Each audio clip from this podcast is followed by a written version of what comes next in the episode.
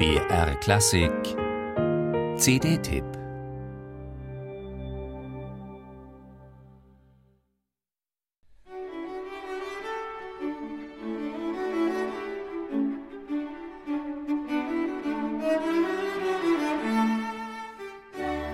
Wie es kam, dass einer der innovativsten Komponisten der Musikgeschichte den harmlosen Spitznamen Papa Haydn bekam, lässt sich nicht mehr hundertprozentig genau rekonstruieren. Ein Jahr nach Haydns Tod berichtet ein Biograf, dass Mozart den älteren Freund gern Papa genannt habe.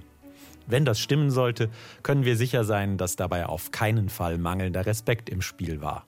Für Mozart war Haydn schlicht der Größte und der einzige, den er als Vorbild bedingungslos anerkannte. Den herablassenden Beigeschmack bekam der Spitzname Papa Haydn wohl erst später. Robert Schumann etwa nennt ihn einen gewohnten Hausfreund, der immer gern und achtungsvoll empfangen werde, aber kein tieferes Interesse mehr für die Jetztzeit habe. Das Gegenteil will offenbar nun der Cellist Maximilian Hornung beweisen. Sein Haydn ist jugendlich, vital, kraftvoll.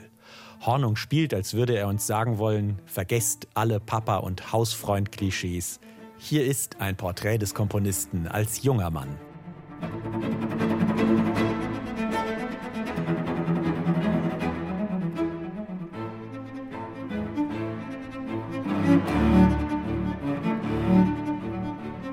Tatsächlich war der junge Haydn als ausübender Musiker ein entschlossener Erneuerer und als Komponist war er Stürmer und Dränger.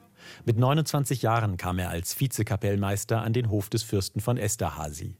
29 ist Maximilian Hornung übrigens auch gerade. Sofort holte Haydn junge Spitzenmusiker in die Hofkapelle, darunter den erst 21-jährigen Josef Weigel als Solocellisten.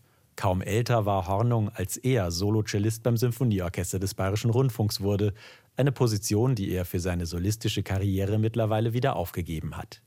Haydns Cellokonzert Nummer 1 entstand in seinen ersten Jahren im Dienst des Fürsten. Uraufgeführt wurde es vom jungen Josef Weigel und es fällt nicht schwer, sich vorzustellen, dass er diese Musik ähnlich zupackend und energiegeladen gespielt haben dürfte wie Maximilian Hornung.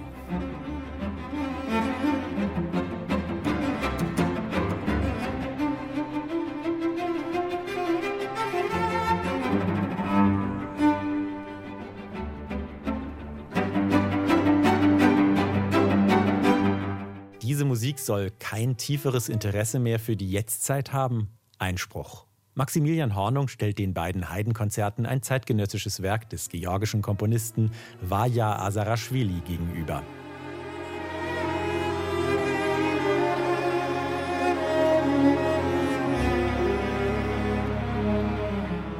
Ein reizvoller Kontrast.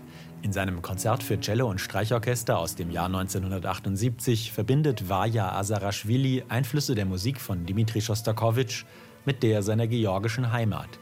Stimmungsvoll und im besten Sinn musikantisch.